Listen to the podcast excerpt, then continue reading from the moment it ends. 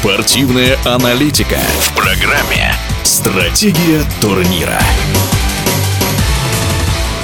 Формуле 1 с каждой гонкой сезона все сложнее искать хоть какую-то интригу, учитывая колоссальное преимущество Макса Ферстаппина над всем остальным пилотоном. Поэтому на Гран-при Великобритании, пожалуй, главным вопросом являлось то, насколько хорошо сможет показать себя Макларен, который впервые с 2012 года сумел пробиться двумя машинами в топ-3 по итогам квалификации. В итоге пилот Макларена Ланда Норрис впервые в сезоне поднялся на подиум, а гонки на трассе Сильверстоун комментатор Формулы 1 Наталья Фабричного. Если вынести Макса Ферстаппина за скобки и обсуждать интригу чемпионата, то мы можем увидеть, что как раз-таки позади Ферстаппина борьба за места, оставшиеся места на подиуме идет нешуточная. Действительно, то одна, то другая команда выстреливает, и каждый раз а, можно проследить и обосновать, с чем это связано. Скажем, если брать а, этот уикенд, то а, команда Макларен очень серьезно обновилась, а, и начали они привозить обновления еще в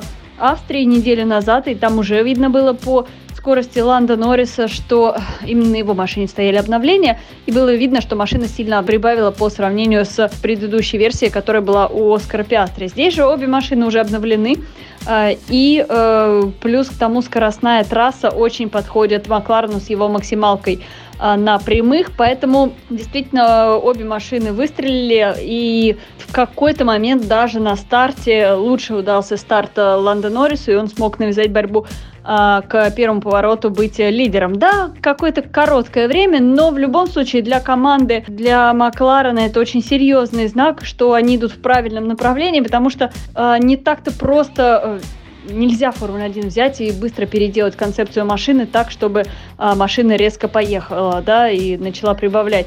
Здесь постепенно, шаг за шагом, они действительно проделают огромную работу, и это приносит свои плоды. Что касается Астон Мартина, то люди внутри команды говорят, что Астон больше сосредоточен уже на машине 2024 года, поэтому, может быть, знаете, здесь какое-то идет уже определенное распределение ресурсов, как времени, так и физически, и, может быть, они больше уже с прицелом на следующий сезон сейчас смотрят, потому что э, тот же руководитель, э, владелец команды, да, Лорен Строл говорил, что э, амбициозные очень планы, и они хотят бороться в ближайшие годы за чемпионские титулы, а не просто за какие-то отдельные подиумы. Следующий гран-при у нас Венгрия. Венгрия – это медленная трасса, и может получиться так, что как раз-таки Макларен на медленной трассе будет смотреться не так ярко, как в, на скоростном Сильверстоуне, а вот Астон э, в медленных поворотах обычно комфортно, хорошо себя чувствует.